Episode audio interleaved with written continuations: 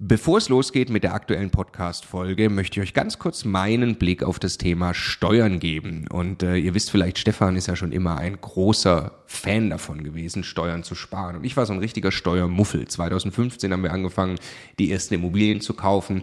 Und Stefan war schon immer drauf und dran, jeden Cent Steuern zu sparen, den man irgendwo sparen kann. Und ich fand das Thema immer irgendwie ein bisschen nervig. Ich dachte, ah ja, warum soll ich mich damit beschäftigen? Klar ist es toll, weniger Steuern zu bezahlen. Aber jetzt wollen wir doch erstmal Immobilien kaufen, Business aufbauen und so weiter.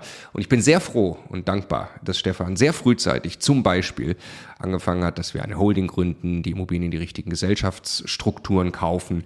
Ähm, und ja, wa warum? Also was habe ich dann äh, in den letzten Jahren jetzt äh, lernen dürfen von Stefan und natürlich dann speziell von Martin Richter, der ja, äh, ja wirklich, ich würde mal sagen, Deutschlands bester Steuerberater für Immobilieninvestoren ist. Was ich lernen durfte, ist, dass zum einen Immobilieninvestoren tatsächlich sehr viel mehr Möglichkeiten haben, Steuern zu sparen.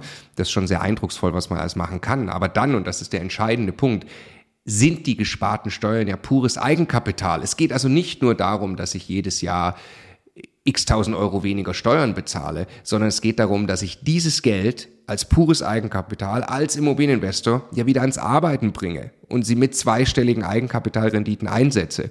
Und ich mir dann anschaue, wie viel größer mein Vermögensaufbau ausfällt, zum Beispiel über zehn Jahre, dann kann es gut sein, ich habe nachher das doppelte Vermögen, weil ich mich eben damit beschäftigt habe, Eigenkapital schon vorzugehen, indem ich möglichst viel oder möglichst wenig Geld ans Finanzamt äh, äh, bezahle und möglichst viel Steuern spare, die ich wieder reinvestieren kann. Genau deshalb machen wir seit vielen Jahren sehr viele Inhalte gemeinsam mit Martin Richter und wenn du Lust hast, einmal zu erfahren, welche Möglichkeiten es alles gibt, der eine große Rundumüberblick, dann ist unser Live-Webinar kostenlos, 100% kostenloses Live-Webinar mit Martin Richter genau das Richtige. Eine Stunde lang geht er durch alle steuerlich relevanten Themen für dich als privater Immobilieninvestor. www.immocation.de slash Steuerwebinar. Da findest du die Termine. Es sind alles Live-Termine, die wir jetzt mit ihm aufgesetzt haben. Also am besten jetzt gleich anmelden. Viel Spaß! Es gibt ja, es gibt im Moment ähm, einige Veränderungen am Markt. Ähm, mhm. Das spiegelt sich in, in, gestiegenen Bauzinsen nieder. Das gestiege, äh, spiegelt sich auch in ähm, ja, Preisen von Baustoffen oder auch von, von ähm, ja, fehlenden, ich sag mal, fehlenden Handwerkern auch nieder. Und ich möchte dich gerne so ein paar Fragen ähm, oder ein paar Fragen stellen, wie du die aktuelle Marktsituation erlebst. Du bist ja aktiver Marktteilnehmer, bist ja am laufenden Band auf Besichtigungen und auch beim Notar was sich da so verändert hat. Der Immokation Podcast. Lerne Immobilien.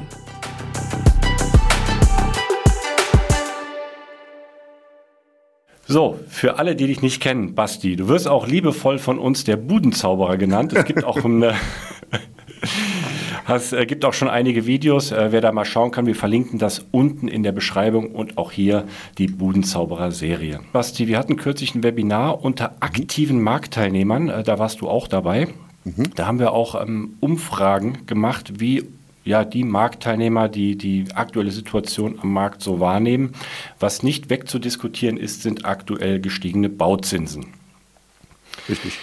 Jetzt so meine Frage, wie spiegelt sich das bei dir wieder?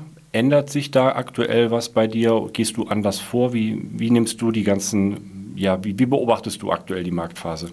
Ja, also grundsätzlich ähm, sind die Bauzinsen ja äh, gestiegen, nicht weil ähm, ja der Markt das signalisiert hat. Ne? Also im Moment ist der Markt ja so ein bisschen von von Panik und Schockstarre und, und Angst getrieben. Und ba viele Banken, habe ich das Gefühl, ähm, hatte da auch mit meinem Firmenkundenberater der Sparkasse länger drüber gesprochen, preisen halt jetzt schon Zinserhöhungen ein, die aber vielleicht so noch gar nicht am Markt durchgesetzt sind. Ne? Einfaches Beispiel, variable Kondition.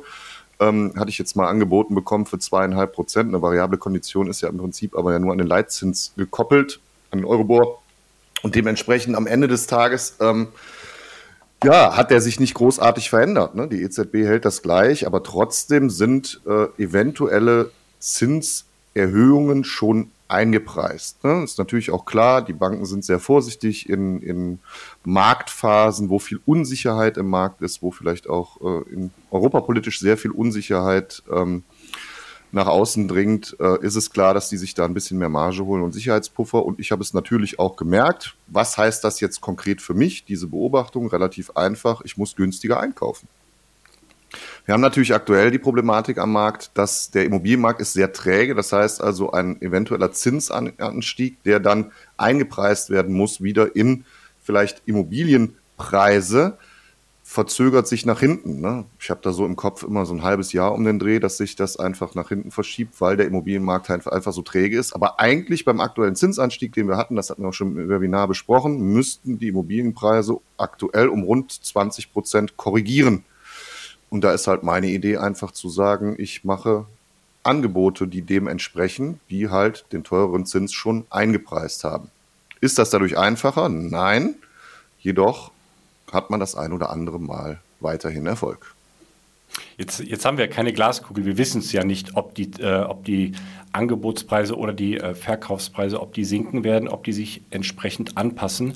Ist denn für dich, also das höre ich raus, deine Renditeanforderung hat sich jetzt nicht angepasst? Ja, das heißt, deine Renditeanforderung für ein, äh, für, für ein Haus oder für ein, äh, eine Wohnung bleibt Wann? gleich in der Kalkulation. Du gehst dann genau. über die Verhandlung. Genau, ich habe ja, hab ja meine berühmt-berüchtigte A-B-Strategie, also in A-Standorten wie zwischen Köln und äh, Düsseldorf, Leverkusen, Bonn und so weiter, möchte ich meine ähm, 4% mindestens am Anfang haben, eigentlich eher 5 Startrendite und dann äh, entwickelbar über 6%, was aber ähm, ja eher eine Wette auf Wertsteigerung ist in den Märkten, aber ich möchte halt trotzdem da Cashflow positiv sein. Und in meinen B-Städten im Ruhrgebiet oder auch im Rheinisch-Bergischen Kreis, da möchte ich schon deutlich über 7, 8 Prozent, eigentlich auch äh, Richtung perspektivisch drei bis sechs Jahre über 10 Prozent Bruttomietrendite erzielen, weil es halt eine starke Wette in einer, in einer C-Lage, vielleicht eine starke Wette auf Cashflow ist und eben nicht so auf Wachstum. Ne? Also birgt viele Chancen, aber man muss halt auch das Risiko haben, dass es, dass es strukturell schwächere Standorte sind und dementsprechend will ich natürlich jetzt das Cash mitnehmen. Wir hatten jetzt äh, in dem Webinar auch ja, die, die Beobachtung, dass, dass die Zinsen, die Bauzinsen durchaus schon so auf zweieinhalb Prozent oder teilweise sogar darüber jetzt liegen für, für neue Finanzierungen. Also auch selbst das antizipierst du schon in deinem Ankauf.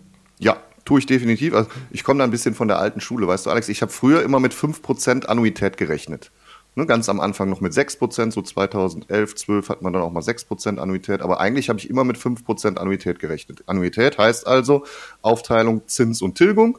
Und ich habe halt immer gesagt, bei 2% Tilgung habe ich dann halt noch Luft für 3% Zinsen. So, und da liege ich im Moment aktuell noch ganz entspannt drunter mit viereinhalb und dementsprechend hat sich für mich eigentlich nicht groß was geändert, außer natürlich, dass aufgrund der steigenden Zinsen weniger Cashflow zur Verfügung steht, aber meine Rechnung mit der Annuität und wie ich, wie ich Wohnungen für mich raussuche, ist eigentlich immer gleich geblieben, weil ich da sehr konservativ unterwegs bin. Hast du das Gefühl, dass jetzt mehr oder weniger Angebot auf dem Markt ist, das für dich, ähm, das in deine Raster reinfällt?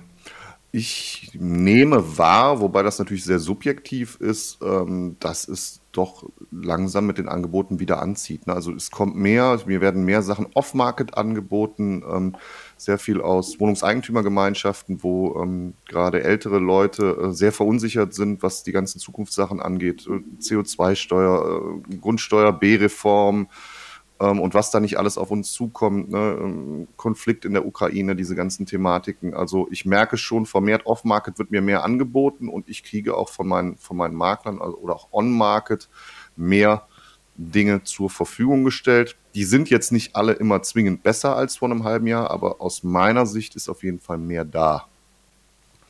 Und bei diesen Angeboten hat sich da ja nach, nach, deinem Gefühl der Angebotspreis schon verändert, schon entsprechend angepasst oder gehen die da erstmal weiter mit den, mit den Preisen, die wir so kennen, ja. rein? Also äh, im Normalfall ist es so, dass die, die Angebotspreise einfach weitergehen, so wie sie, wie wir es eigentlich schon kennen. Ich habe aber festgestellt, ich habe deutlich mehr Verhandlungsspielraum. Ne? Also dieses berüchtigte Thema, ähm, wenn ein Makler mal nicht zurückgerufen hat, vor einem halben Jahr ist es so, dass man heute, ähm, äh, beobachte ich auch ja bei uns ähm, im Coaching, sagt Teilnehmern immer, Mensch, gib auf jeden Fall ein Angebot ab, auch wenn du auf Platz zwei oder drei bist. Es gibt viele Leute, die meinen vielleicht, sie kriegen eine Finanzierung, kriegen sie aber am Ende doch nicht. Und ich habe oftmals das Gefühl aktuell, ähm, dass die Leute noch nicht gemerkt haben, dass man vielleicht mit den Preisen ein bisschen übers Ziel hinausgeschossen ist in letzter Zeit. Man konnte ja alles verkaufen, was im Prinzip äh, ja, Steine waren. Ähm, das aber im, in der Zweitverwertung nenne ich es jetzt mal am Markt. Ne? Also, dass viele Immobilien wieder auf den Markt kommen, nachdem sie erstmal blitzartig vergeben waren. Und ja, hier, wir haben schon drei Leute und die haben das alles schon reserviert und auf einmal kommen die Finanzierungen nicht zustande. Ne? Und dann stehe ich natürlich Spalier und ähm, freue mich, äh, wenn ich dann an Platz drei oder vier trotzdem nochmal eine Chance bekomme, bin da aber dann natürlich, also ich sage mal, jede Lösung hat ihren Preis und wenn das erste Angebot nicht angenommen worden ist und jetzt kommt man dann wieder zu mir und sagt, Mensch, jetzt darfst du aber doch, dann müssen wir halt dementsprechend das Angebot auch nochmal korrigieren. Ne? Weil sich in der Zeit natürlich auch die Zinsen wieder geändert haben. Ne? Das ist ja meistens ein Zeitraum dazwischen zwischen zwei und vier Wochen, sage ich mal. Ähm, ja, und dann korrigiere ich halt oftmals nochmal nach unten, auch mit Erfolg.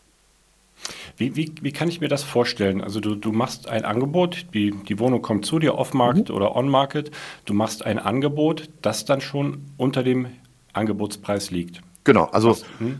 ich mag ja, ich mag ja das ganze Thema W-Fragen, ne? deshalb frage ich immer den, den, den Makler im, im direkten Telefonat, ähm, haben Sie Prokura? Ne? Also können Sie für Ihren Kunden entscheiden, haben Sie da eine Benchmark und ähm, wenn wir uns heute einigen, haben Sie dann auch äh, die Möglichkeit, dass wir gemeinsam zum Notar gehen. Was ist denn preislich in Ihrer Range noch möglich? Ich erkläre Ihnen dann äh, sehr sauber, also faktenbasiert. Ich, ich sage nicht, ich gebe den Preis vor, sondern ich versuche immer durch Dritte zu beweisen. Es gibt ja wunderbare Tools, mit denen man am Markt, wie Priceable zum Beispiel oder Sprengnetter oder so, wo man halt sehr konservative Markteinwertungen hat. Ähm, zeige das dann vor und sage im Prinzip, schauen Sie mal hier, Sie sagen jetzt, die Wohnung kostet 100.000 Euro und dieses Programm, wo man eine Lizenzgebühr jeden Monat für bezahlen muss, sagt aber nur 80. Jetzt sind Sie der Profi, erklären Sie mir doch mal, wo die 20.000 Differenz herkommen, weil ich verstehe es einfach nicht. So, und dann kommt man halt in einen sehr entspannten Dialog. Und wenn man dann ähm, den Maklern oder Verkäufern äh, suggeriert, dass man äh, sehr, sehr verbindlich ist und man sehr schnell zum Notar gehen kann, vielleicht auch schon Finanzierungsbestätigung hat oder einen Eigenkapitalnachweis. Also das übliche Geplänkel, was es eigentlich immer ist, sehr, sehr gut vorbereitet, mit sehr viel Wertschätzung gegenüber dem Verkäufer oder Makler äh, in, in das Gespräch gehen, ihm möglichst wenig Arbeit machen, dann kommt es oftmals dazu, dass gerade bei kleineren Kaufpreisen, ich sag mal zwischen 50 und 100.000 Euro, die es ja durchaus bei uns im Ruhrgebiet hier noch gibt, oder generell im Rheinland oder auch im Rheinisch-Bergischen Kreis, ähm, dass dann nicht lange überlegt wird, ne, wegen 5000 Euro hoch, unter, hoch oder runter. Und man, ganz ehrlich, bei 50.000 Euro, 5000 Euro sind schon 10 Prozent und da denken die Leute nicht mal lange drüber nach. Ne, und wenn man dann, wenn man dann statt bei, weiß ich nicht, 60.000 bei 50 landet, dann hat man auf einmal äh, über 20 Prozent rabattiert. Und das, das habe ich, hab ich bei kleinen Wohnungen ähm, auch festgestellt. Mhm. Also kann ich absolut bestätigen, dass dort Verhandlungsbereitschaft da ist, weil man sich vielleicht den ganzen Aufwand auch nicht geben muss, dann bes große Besichtigungen genau. durchzuführen mit allen und dann springen die ab und so weiter und so weiter. Aber ich sag mal, in der, in der alten Welt war es ja durchaus so, dass bei, ich sag mal, attraktiven Angeboten durchaus der Makler gesagt hat, ach, stellen Sie sich hinten an, ich habe hier zehn andere, die nehmen hier den Ankaufspreis oder, oder bieten sogar etwas mehr. Genau. Ähm, das war so. Da fühle ich oder mache im Moment die Beobachtung, dass das ein bisschen zurückgeht. Ähm, ja, weil halt auch in der Verkäuferschaft oder in der Maklerschaft eine gewisse Unsicherheit einkehrt. Ich meine, Alex, machen wir uns nichts vor, ist doch klar, du bietest irgendwas an für 100.000 Euro. Früher haben die ersten zwei gesagt, ja, hier ist die Finanzierungsbestätigung, alles wunderbar, wir kriegen das hin. So, jetzt hat man aber vielleicht eine Finanzierungsbestätigung aus dem Januar ne, oder von mir aus aus dem Februar oder sogar aus dem März und dann geht jemand, der vielleicht jetzt nicht professioneller Investor ist, sondern seine erste Wohnung zur Altersvorsorge kaufen will, erneut zu seiner Bank und dann sagt die Bank, oh Moment mal, die Spielregeln haben sich aber gerade geändert in den letzten zwei Wochen. Mit anderen Worten, mit der Finanzierungsbestätigung, die du vor vier, drei, vier Wochen von uns bekommen hast, das ist ja sowieso keine harte, sondern immer eine weiche Zusage unter der Prämisse Gremiumsprüfung beziehungsweise Prüfung aller objektrelevanten Unterlagen. Und da sagen viele Banken mittlerweile, ja, das war ja alles total lustig vor vier Wochen noch und klar hätten wir das begleitet, aber aktuell kommen wir so mit der Haushaltsrechnung nicht mehr hin. Weil viele Leute halt auch nicht hinkriegen, die Objekte den Banken so zu verkaufen. Also die Entwicklung der Objekte rückt jetzt auch immer wieder mehr in den Fokus, dass man sagt, okay, was mache ich denn in den nächsten fünf bis zehn Jahren aus dem Ding? Ähm, und das auch vernünftig zu präsentieren. Ähm, ja, dass die Banken dann oftmals sagen, nee, du, tut mir leid, ist nicht. Oder auch Variante B, viele Marktteilnehmer ähm, die vielleicht sehr frisch unterwegs sind, sagen einfach, oh hoppla, mit einem Prozent mehr rechnet sich das Ding ja gar nicht mehr. aus einem, aus einem Objekt, das in der Kalkulation erstmal, ich sag mal, Cashflow neutral oder vielleicht leicht positiv war, mhm. hat sich das schnell äh, gedreht und ja, der, der Käufer muss da handeln und gucken, wie, wie entwickelt er das entsprechend oder, genau. eben, wie du sagst, den, den Kaufpreis nochmal anpassen. Richtig. Ja. Ähm, sag mal, Basti, wenn du, wenn du jetzt die Preise verhandelst mit den Marktern, wir haben im Vorfeld auch mal darüber gesprochen, äh, ich habe das, hab das so gespeichert bei mir, dass du machst auch mal äh, freche Angebote, also deutlich unter dem Angebotspreis. Wie gehst du da vor? Machst du das jetzt nur bei, bei Maklern oder Verkäufern, die du jetzt nicht so gut kennst oder sprichst du da auch mit deinen bekannten Maklern, mit denen du im Tagesgeschäft bist? Also die Frage zielt darauf ab, ab wann wird es unverschämt? Ab wann verbrennst du dir vielleicht auch den Kontakt? Naja, also auch da bin ich wieder ein Freund der, der W-Fragen. Ne? Ich würde dann immer Einwandvorwegbehandlung vorausschieben. Ne? Also Einwandvorwegbehandlung wäre dann, ich möchte jetzt nicht unverschämt klingen, aufgrund dieser und dieser Fakten. Also äh, günstigere Angebote müssen immer basieren auf Fakten. Nicht dieses, ey, was ist letzter Preis? Ja? Oder ey, ich hau jetzt hier einfach mal irgendeine Zahl raus ich versuche immer durch Dritte zu begründen. Und durch Dritte begründen ist bei mir vielleicht ein Banker, den ich vorschiebe, wo ich sage, du pass mal auf, die Bank, ich habe mit denen gesprochen, die werten das Objekt so und so ein und die tun sich einfach mit der Zahl, die aktuell hier steht, schwierig. Die sehen das Objekt da und da. Oder ich habe hier eine Sprengnetter-Auswertung, eine äh, Price-Hubble-Auswertung. Es gibt ja zig Tools am Markt, die recht konservativ bewerten, ähm, wo man ähm, dementsprechend ja, beweisen durch Dritte. Ne? Ich nenne das immer Opfer, Retter, Täter. Ich versuche nie der Täter zu sein, sondern immer das Opfer oder der Retter. Und ähm, dann sage ich immer, hey, wie, wie gehen wir denn jetzt damit um? Ich möchte nicht frech sein oder so, aber ich kann das Objekt nicht zum letzten Preis kaufen. Das ist nicht das, was ich in die Waagschale legen kann. Ne? Ich kann Verbindlichkeit in die Waagschale legen, Geschwindigkeit. Äh, ich mache kein großes Bohai darum. Ich besorge mir die Unterlagen selber. Also möglichst wenig Arbeit für Verkäufer und Makler. Ich kann versprechen, dass ich die Oma Erna, die seit 30 Jahren da wohnt, nicht böse rausschmeiße, entmiete oder sonst irgendwas oder da in einem, in einem sehr, in einer alteingesessenen Liegenschaft kein, kein Studentenwohnheim draus mache, wo ich dann die Betten, die, die Doppelstockbetten übereinander stapel oder, oder, oder. Ähm, das kann ich alles reinlegen in die Waagschale. Den letzten finalen Preis, das kann ich halt nicht reinlegen, aufgrund der Tatsache, dass meine Bank und diese Tools sagen so und so und so. Und dann sage ich dann noch, wissen ich bin auch gar nicht böse, wenn Sie sagen, ist jetzt erstmal nicht. Ich möchte nur, dass Sie mein Angebot zur Kenntnis nehmen, weil das einfach meine Vorgehensweise ist. Ne? Sie kennen das ja von mir, wenn das jetzt ein bekannter Makler ist oder ähm, es ist halt einfach meine Vorgehensweise. Sie hat sich so eingebürgert. Ich möchte das bei Ihnen hinterlegen. Das soll auch nicht unverschämt sein. Und dann sind die auch meistens entspannt. Der Makler oder die Maklerin kann ich mir gut vorstellen, dass man da argumentieren kann, aber dann geht es ja nochmal an den Verkäufer und der muss das auch verstehen. Ne? Der hat vielleicht seine Preisvorstellung, aber der, der muss das dann eben auch verstehen und er wird es dann wahrscheinlich auch verstehen. Ne? Ja, ja, wobei ein Satz dazu, ähm, ich glaube, dass viele Preisvorstellungen von Verkäufern mittlerweile auch falsch manifestiert sind mich da mit dem Stefan Sieger sehr lange mal drüber unterhalten, mit dem ich auch ab und zu mal ganz gerne in Urlaub fahre, der ja ein sehr fairer Makler ist. Ne? Der, der, der sagt, ähm, die meisten Makler oder Maklerinnen haben das Problem, dass sie nichts anderes im Köfferchen haben, außer irgendeinen Mondpreis. Also sie treiben den Verkäufer dahin, dass er sagt, ja, ich verkaufe Ihnen das Ding locker für das und das Geld, wenn Sie mir den Auftrag geben. Und wenn, wenn, wenn da die ganze Thematik mal dahin gehen würde, dass man sagt, okay, lass uns doch mal erden. Guck mal, hier ist das Gutachten und das ist nicht der letzte, den Preis, den du dir vorstellst, das ist einfach zu viel, das kriegen wir nicht hin. Wenn wir es gesund und sauber und an vernünftigen Klientel verkaufen wollen, dann lass doch mal einfach einen gesunden Marktpreis annehmen. Dann wäre das Spielchen einfacher. Also ich glaube, leider Gottes ist es in vielerlei Hinsicht gar nicht der Verkäufer, der ja gar nicht so tief im Markt drin ist. Wenn er alle Preise genau kennen würde, würde er sich ja selber äh, äh, können es ja auch ohne Makler verkaufen, sondern oftmals auch Makler und Maklerinnen, die da vielleicht, gerade wenn sie ja nicht so etabliert sind im Markt, nicht so viel auf der Brust haben, leider Gottes Preisverstellungen manifestieren beim Verkäufer, die man dann im Nachhinein oftmals nochmal revidieren muss. Ne? Mhm. Beim, beim, Verkäufer ähm, ist es halt so, wenn mal die, der, der erste Kunde wegplatzt oder der zweite Interessent, wo eigentlich schon alles klar war, werden die eigentlich relativ schnell handzahm. Ne, weil dann, dann geht es darum, hey, ich will das loswerden, bevor die Zinsen noch weiter steigen und ich das gar nicht mehr loskriege. Ähm, dann verkaufe ich es dann lieber jemandem, wo ich sicher bin, dass es jetzt auch klappt. Ich, ich stelle mir so immer die Frage, wenn jetzt die Renditeanforderungen der Investoren oder der, der privaten Immobilieninvestoren eigentlich gleich bleiben, sich nicht ändern, dann ist es ja einfach nur rational, dass, dass die Kaufpreise dann aufgrund der gestiegenen Bauzinsen was zurückkommen. Ähm, aber wir haben, wir haben auch eine hohe Inflation gerade. Wir wissen nicht, wie lange die dauert. Ich kann mir ein Szenario vorstellen, dass sich die Renditeanforderungen der Investoren, dass die auch ein wenig angepasst werden nach unten. Also dass ja, man jetzt nicht mehr diese 5, 6 Prozent ähm, sagt, sondern es geht dann ja nicht mehr nur darum, die Inflation zu schlagen, sondern auch einfach nicht mehr nicht zu den großen Verlierern zu zählen. Und da sind einfach, einfach Immobilien immer noch die, die Wertanlage. Ja, und das ist so, so die, die große Frage, äh, weil, weil Wohnraum ist weiterhin knapp, Wohnraum wird benötigt. Wir haben aktuell mit, mit der Ukraine-Krise auch eine, eine Migration, ähm, die nicht mhm. zu vernachlässigen ist.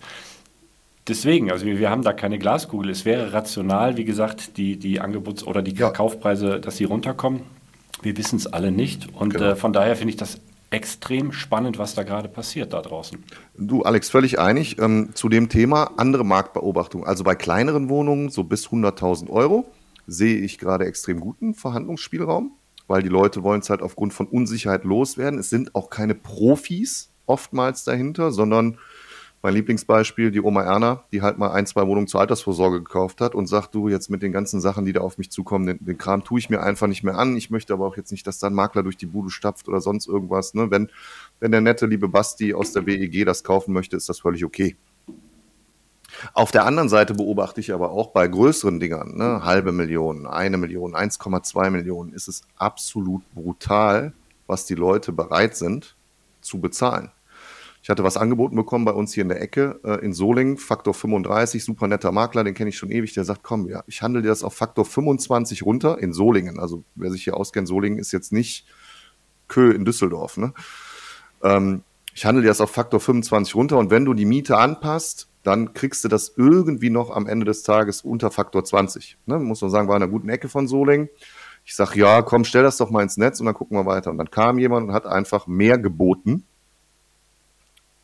um einfach sein Geld zu sichern. Also diese größeren, ich nenne sie jetzt mal in Anführungszeichen institutionellen Anleger, die wirklich 1, 2, 3, 4, 5 Millionen auf der Bank haben, ähm, die zahlen aktuell die Preise einfach um genau das, was du sagst, äh, durch die Inflation ihre Gelder zu sichern. Ich meine, machen wir uns nichts vor, die Rechnung ist ja auch relativ einfach. Jetzt habe ich 2% Bruttomietrendite. Ja, oder zwischen 2 und 3 Prozent und habe eine Tagesschau-Inflation von 7 Prozent. So, dann sind das 9. Jetzt ist das Spiel natürlich nicht ganz richtig, weil man muss natürlich sagen, Mieten werden auch inflationär natürlich entwertet, ähm, die man bekommt. Aber an sich legen die Leute ganz plakativ für sich gesehen erstmal ihr Geld sehr, sehr souverän an. Ja, und wenn man dann sagt, äh, okay, ich brauche auch kein Geld von der Bank nehmen, mir sind die steigenden Zinsen gerade relativ egal, dann ist sehr, sehr einleuchtend, warum gerade in den, in den höheren Preisregionen es immer schwieriger wird, zumindest in meiner Wahrnehmung. Ne? Da kommt halt regelmäßig jemand und knallt einfach die Kohle auf den Tisch. Da, da, wird auch nicht finanziert, ne? da wird dann nee, bar bezahlt. Nee, nee. Ja, ich hatte mit, mit Markus Befort da letztens nochmal drüber gesprochen, er macht ja sehr viel Fix und Flip in Düsseldorf. Er sagte irgendwie, ähm, von zehn Wohnungen, die er in Düsseldorf ähm, verkauft hat, kam einer mit einer Finanzierung. Und neun haben einfach das Geld auf den Tisch gelegt. Ne? Also jetzt symbolisch natürlich nicht mit Bargeld oder so oder Schwarzgeld oder irgendwas, sondern die hatten es halt einfach auf dem Konto. Und das beobachte ich auch. Ich war an, an zwei Häusern hier in Leverkusen dran, wo ich mir sicher war, dass ich den Zuschlag bekomme. Ja, da kam dann bei einem ein Zahnarzt aus Siegen, der aber Wurzeln in Leverkusen hat und hat einfach gesagt, ja, meine Kinder wohnen noch hier, ich kaufe das jetzt einfach für dich, ich weiß eh nicht, wohin mit dem Geld. Und er hat es auch einfach auf den Tisch gelegt. Es ja. hatte von der Brutto-Mietrendite nichts mehr mit rentabel zu tun. Man muss aber fairerweise sagen, die Einkaufspreise von den Immobilien sind oftmals noch relativ erträglich. Also das war jetzt um die 2000 Euro der Quadratmeter für Leverkusen ein guter Kurs. Ähm, die Bruttomietrendite war halt beschissen, weil seit 30 Jahren die Miete nicht angepasst. Gleiches hatte ich gestern, habe ich eine Absage bekommen für ein Objekt in Langenfeld, was auch hier bei uns ist. Hat der Banker zu mir gesagt, hat er eingewertet, vom reinen Sachwert her super, was das Pricing angeht. Da waren wir sogar von der Einschätzung drüber. Ertragswert aufgrund von nie angepassten Mieten total schlecht. Also Beispiel 530.000 Kaufpreis, Mieten waren 15.500 500. So, und das hat jemand vom Fleck weg gekauft. Wo ich jetzt dachte, okay, ich verhandle vielleicht nochmal 50 runter. Und so, solche Objekte hakst du dann ab. Ne? Also sagst ja. du, abhaken, nächstes Objekt. genau, für mich ist das auch ein Stück weit, weißt du, Gesetz der großen Zahl geworden. Früher musste man halt weniger Steine umdrehen. Und jetzt muss man halt einfach mehr Steine umdrehen. Das ist eine reine Fleißarbeit. Das war früher schon eine Fleißarbeit, nur äh, bis man zum Erfolg kam, ging einfach schneller. Und ich glaube, wenn man jetzt einen langen Atem hat, der einfach noch ein bisschen länger sein muss, dann kann man trotzdem noch tolle Deals erzielen, weil ich glaube eins, Alex, jeden Tag gehen Menschen zum Notar, verkaufen marktgerecht. Aber genauso gehen jeden Tag Menschen zum Notar, verkaufen zu teuer. Und jeden Tag gehen Menschen zum Notar und verkaufen zu günstig. Das ist das. Was muss was, was muss der angehende Käufer, ne, der, der jetzt neu auf den Markt kommt, was muss der jetzt mitbringen in der aktuellen Zeit? Und ähm, kann, ich sag mal, der, der Unbedarfte, also der, derjenige, der sich jetzt so gerade in die Thematik mal reinfuchst, ein wenig informiert, hat mhm. der überhaupt eine Chance aktuell am Markt?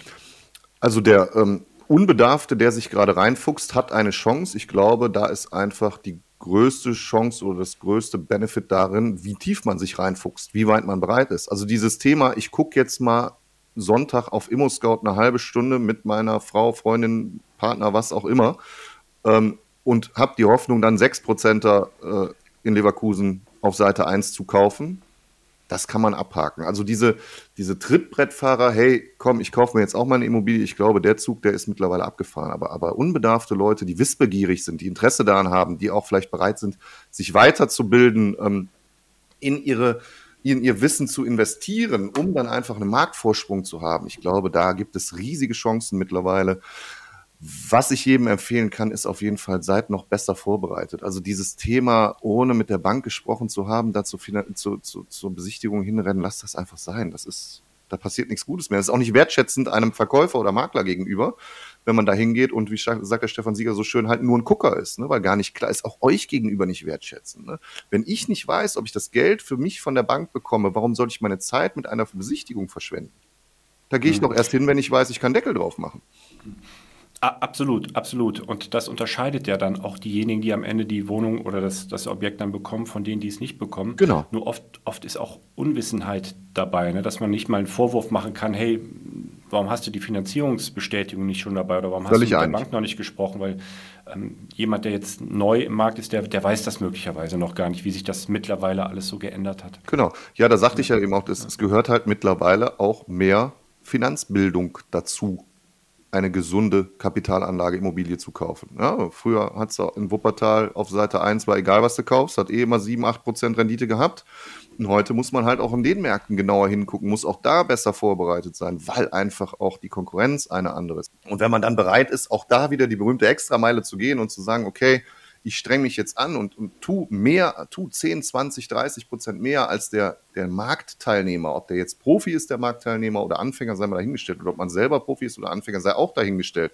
Gibst du 10, 20 Prozent mehr rein, glaube ich, dass du perspektivisch mit einem etwas längeren Atem aktuell auch mit 10, 20 Prozent oder vielleicht sogar 30 Prozent besseren Deals belohnt wirst.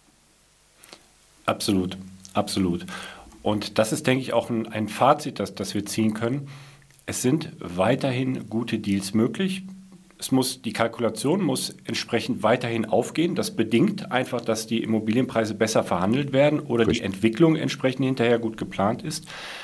Aber weiterhin attraktiv und jetzt die gestiegenen Bauzinsen, die halten uns jetzt zumindest nicht ab, sondern ähm, es geht einfach darauf, darauf hin, genauer hinzuschauen und eben für diejenigen, die jetzt noch nicht so tief in dem Thema drin sind, einfach tiefer in das Thema einzusteigen. Richtig. Ein Satz noch dazu, Alex.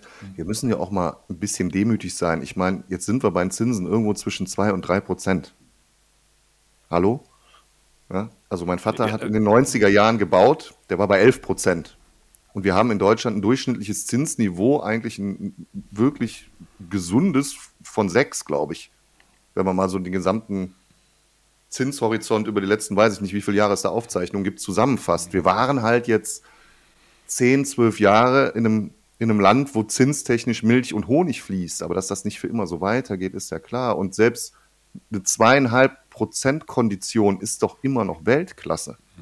Also, also historisch, historisch absolut niedrig, wenn man jetzt mal die, die, letzte Zeit außer, außer Acht lässt. Ja. Genau. Es ist, es ist halt ein Punkt noch, äh, es ist halt so, dass viele junge Leute, die kennen das ja gar nicht, die Szenarien. Ne? Also ich halte mich selber auch noch halbwegs für jung mit meinen 40 Lenzen. Ich habe es aber halt auch schon mal erlebt, 6% Finanzierung zu haben in der Vergangenheit.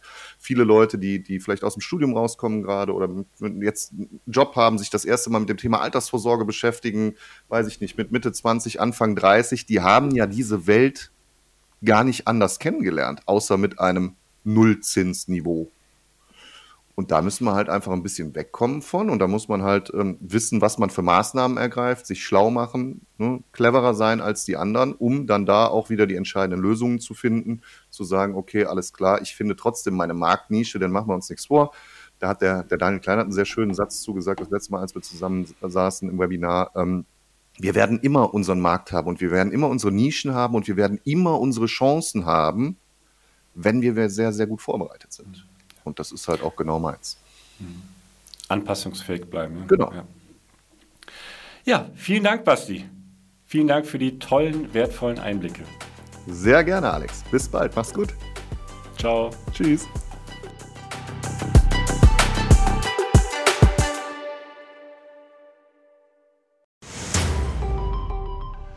Jetzt nochmal der Hinweis, bevor ihr die nächste Folge weiterzieht, auf unser Steuerwebinar. Live mit Martin Richter, also dem Steuerberater für Immobilieninvestoren in Deutschland. Äh, wirklich äh, live, also genau diese Termine. Und äh, es wird einen Überblick geben über all die großen Möglichkeiten, als Immobilieninvestor Steuern zu sparen beim Bestandsaufbau, aber auch wenn man schon Vermögen hat, was man im Bestand sortieren kann, um einfach mehr Geld übrig zu behalten, wie man Vermögen weitergeben kann und so weiter. Also, glaube ich, ein absolutes Muss für jeden Immobilieninvestor. Ja, Stefan, du bist ja eh schon ein großer Steuerfan immer gewesen. Für mich ist er eher anstrengend, aber man kann es auch nicht ignorieren. Die Potenziale sind äh, wirklich extrem, die man speziell als privater Immobilieninvestor hat. Deshalb immocation.de slash Steuerwebinar. Da kann man sich anmelden, ist 100% kostenlos, ist live, gibt nur diese Termine, die dort stehen. Wir freuen uns auf euch.